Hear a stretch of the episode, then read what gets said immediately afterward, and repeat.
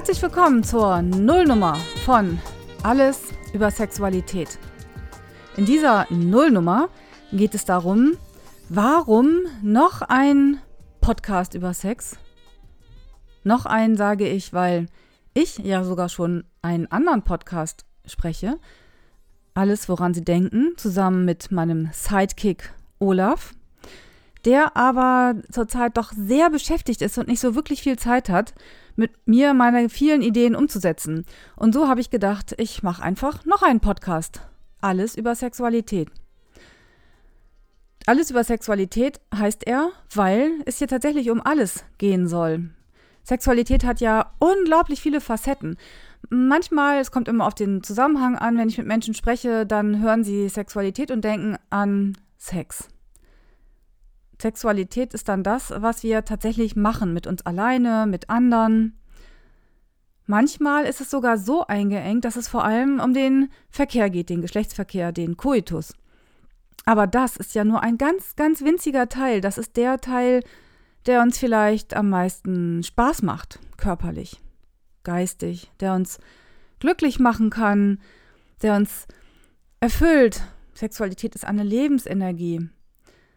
Das merken wir besonders dann, wenn es nicht funktioniert, wenn wir entweder Probleme haben mit unserer Sexualität, was wiederum auch sehr weit gefasst sein kann, wenn es um konkrete Probleme beim Sex geht, wenn etwas nicht so funktioniert, wie es soll, oder wir nicht das bekommen, was wir wollen. Oder wenn wir ähm, Krankheiten haben zum Beispiel auch, dann funktioniert es auch nicht so richtig. Und dann merken wir eben, was für eine Lebensenergie das ist. Wenn wir richtig flirten, dann blühen wir auf und ja, wir entdecken uns und den anderen. Das ist einfach ganz wunderbar. Und da merkt ihr schon, Sexualität ist eben viel, viel mehr. Wir können zum Beispiel mal in die Geschichte gucken. Das sind alles Themen, die ich im Laufe dieses Podcasts mal beleuchten möchte. Marie Antoinette, das war die Frau des letzten großen französischen Königs, der unter der Guillotine endete. Das ist die Frau, deren Spruch überliefert blieb über die Leute, die hungerten und um, nach Brot riefen. Und sie sagte, ja, wenn sie so einen Hunger haben, kein Brot haben, warum essen sie denn dann keinen Kuchen?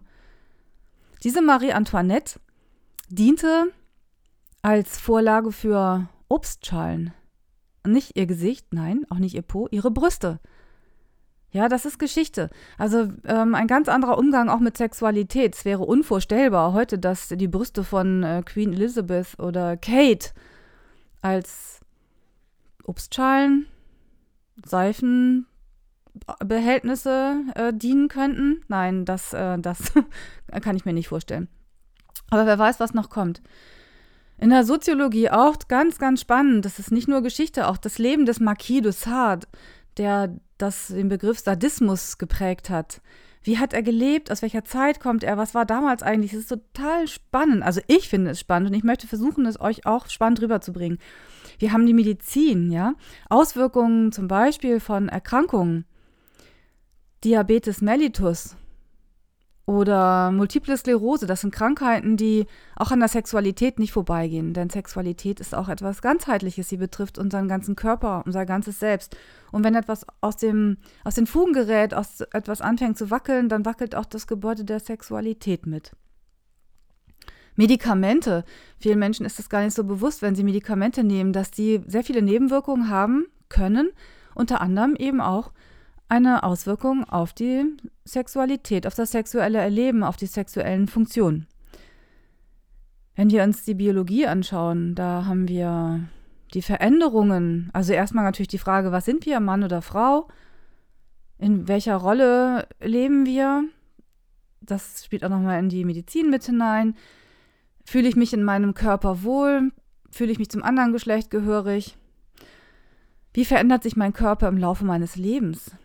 Ja, wir werden geboren als Junge oder als Mädchen. Wir entwickeln uns vom Baby zum Kind, in die Pubertät, ins Erwachsenenalter.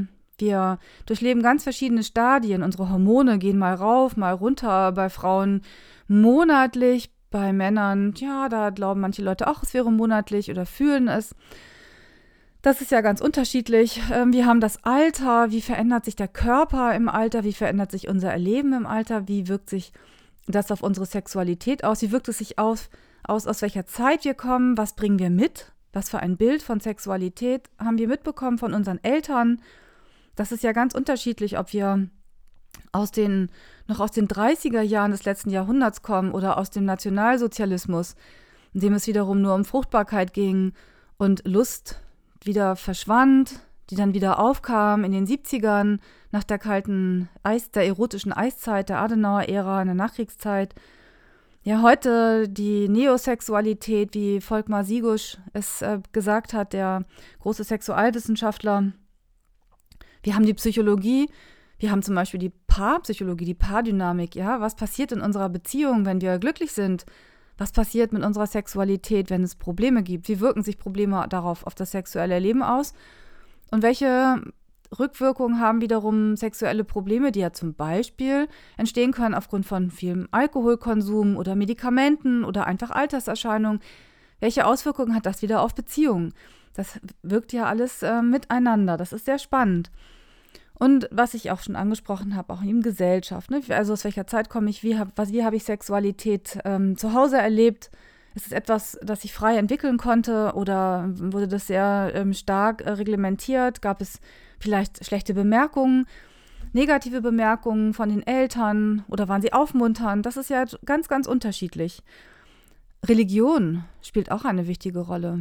Ich bin hier oben in Hamburg im ja, äh, relativ oder sehr lockeren, na gut, ich weiß, manche sagen, Hamburg ist nicht so locker, sind die Leute so steif aber sehr liberal eingestellt. Wenn ich mir jetzt überlege, ich gucke in, gehe in, ins Dörfliche wieder, wo die Kirche vielleicht noch eine ganz wichtige Rolle spielt, da ist Sexualität anders. Da wird Sex auch vielleicht anders. Es sind dieselben Körper, dieselben Menschen, aber sie haben andere Geschichten, die sie mitbringen. Und das wirkt sich eben auch auf die Sexualität aus. Es gibt Traditionen, bestimmte Riten, wie zum Beispiel die Beschneidung von Jungen aus religiösen Gründen oder die Beschneidung von Mädchen, von Frauen, die ja wieder ganz andere Hintergründe hat und natürlich das sexuelle Erleben ganz äh, maßgeblich prägt. Und dann haben wir natürlich auch noch die sexuellen Praktiken, alles das, was man halt wirklich machen kann. Ja, also vom, vom Küssen und Anfassen, Fingern, Lecken, Lutschen, über alle Körperöffnungen, die wir haben, vaginalen Sex, analen Sex, Sex alleine, Sex zu zweit, Sex zu dritt, Rollenspiele, Fesseln. Ach, das ist so ein großes Gebiet. Liebesspielzeug, Sex, Cells. Wir haben nicht nur eine wirklich große Liebesspielzeugindustrie, Sex-Toy-Industrie, wir haben auch eine milliardenschwere Pornoindustrie. Sex wird zweckentfremdet. Wir sehen überall Bilder mit nackten Menschen, leicht bekleideten Menschen in erotischen Posen, die für etwas äh, völlig anderes werben, vielleicht für einen Kochtopf oder so. Wir können uns diesem auch gar nicht mehr entziehen.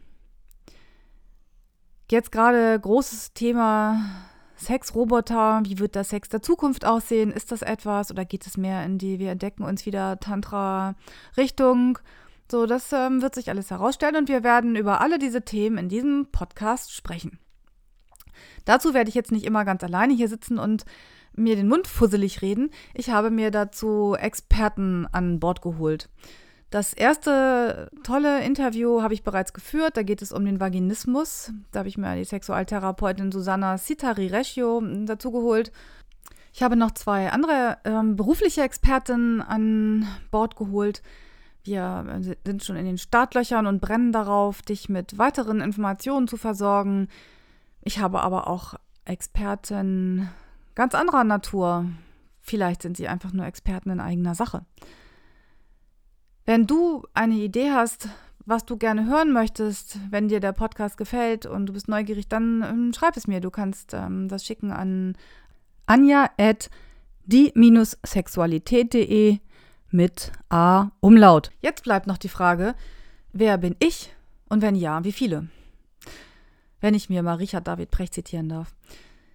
Wie viele ist eine gute Frage. Ich habe ja schon gesehen, Sexualität hat sehr, sehr viele Facetten. Die habe ich natürlich auch, wenn nicht auch nicht so viele. Und die eine Facette, die sich mit Sexualität beschäftigt, die bekommst du hier zu hören. Wie viele andere auch, habe ich meine Sexualität bewusst in der Pubertät entdeckt. Ich sage bewusst in der Pubertät, weil ähm, es sicherlich vorher schon Erfahrungen gab, aber da erinnere ich mich nicht so wirklich dran.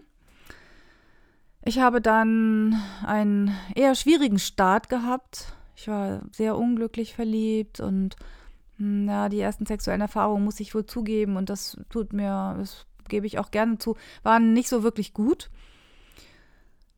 Das habe ich dann ein bisschen ausgebaut und habe dann viel dazugelernt und ja, das äh, doch sehr genossen, die, die Zeit damals.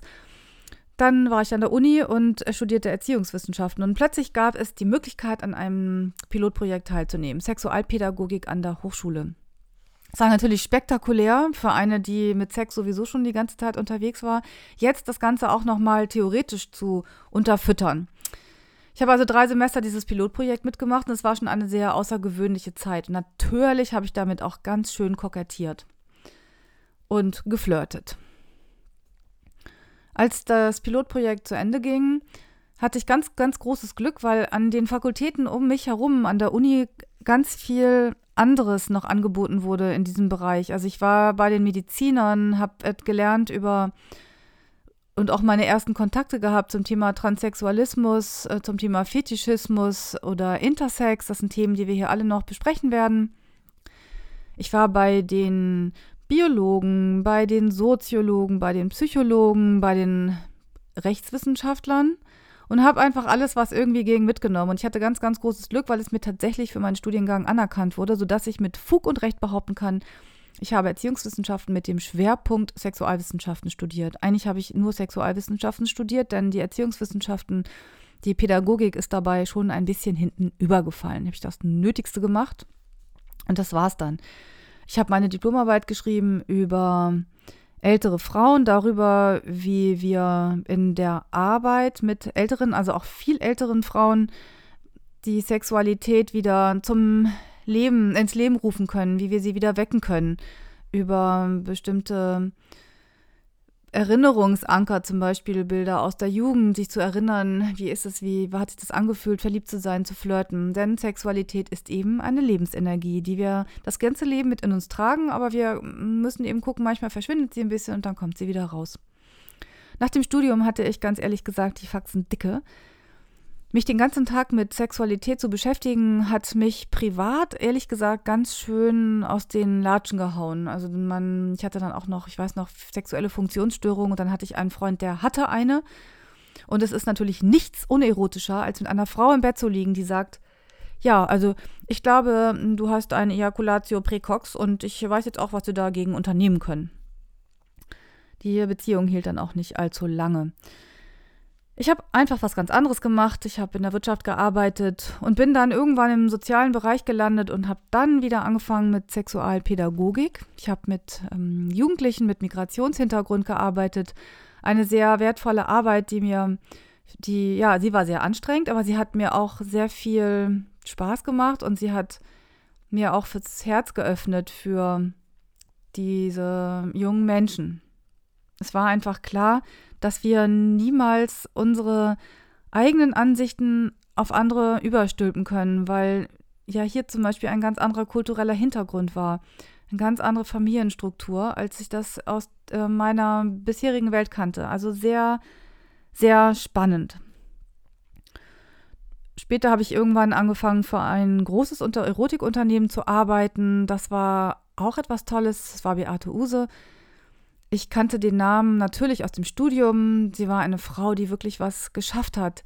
Sie hat ähm, Deutschland, sie hat die Erotik, sie hat da das, die, ja, die Erotik der Menschen verändert. Sie hat sich eingesetzt für mehr Offenheit. Sie hat, war die erste, die sich ähm, offiziell mit Verhütungsmitteln, Möglichkeiten auseinandergesetzt hat. Sie hat damals die Schrift X rausgegeben und Frauen ihren Zyklus gezeigt. Das war Wissen, das offiziell nicht mehr vorhanden war. Das können wir uns heute überhaupt nicht vorstellen. Es gab auch keine Kondome zu kaufen. Sie hat das erste Institut für Ehehygiene aufgemacht und hat dann eben ja Kondome verkauft und eben diesen Zyklus.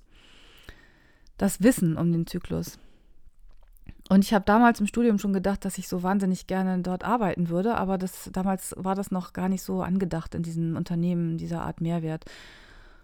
Und ich war dann sehr stolz, tatsächlich für das Unternehmen arbeiten zu dürfen, sozusagen in diese großen Fußstapfen zu treten und dort eine Beratung aufzubauen. Und ja, das, was ich wusste, was ich wollte, an die Menschen weiterzugeben. Es war eine sehr spannende Zeit. Ich war auf Messen unterwegs, ich war auch mal auf der Venus. Habe ich auch sehr äh, spannende Erlebnisse, Erfahrungen gemacht. Wir haben zusammen ähm, Educationals gedreht, also Filme, in denen es darum ging, Menschen beim Sex die, konkret zu helfen, also Anleitungen zu geben. Es waren also Darsteller, die das machten, was ich ihnen sagte. Ich hatte Drehbücher dafür geschrieben. Das war also eine auch für mich sehr, sehr ungewöhnliche Erfahrung, tatsächlich den Leuten direkt zuzugucken und zu sagen, ah nee, jetzt ähm, kannst du das irgendwie, kannst du vielleicht anders stöhnen. Das ist so ein Pornostöhnen. Ich, das wirkt nicht so echt. Und ja, siehe da, auch das ging. Es sind ja wirklich Profis, ne? Aber auch Profis äh, können manchmal äh, lustige Sachen machen und das habe ich auch erlebt und darüber spreche ich irgendwann mal in einer Folge, was ich da so erlebt habe. Heute schreibe ich vor allem Beiträge über Sexualität. Ich habe den einen Podcast ins Leben gerufen, jetzt habe ich den zweiten Podcast hier. Ich berate Menschen in ihrer, ihrer Sexualität. Ich versuche gemeinsam mit ihnen herauszufinden, wie sie in der Hinsicht glücklich werden können. Dafür habe ich dann letztes Jahr, in 2016, nochmal eine Fortbildung gemacht ähm, im Bereich Sexokorporell, die sehr körperorientiert unterwegs sind. Das ist so eine Art Verhaltenstherapie.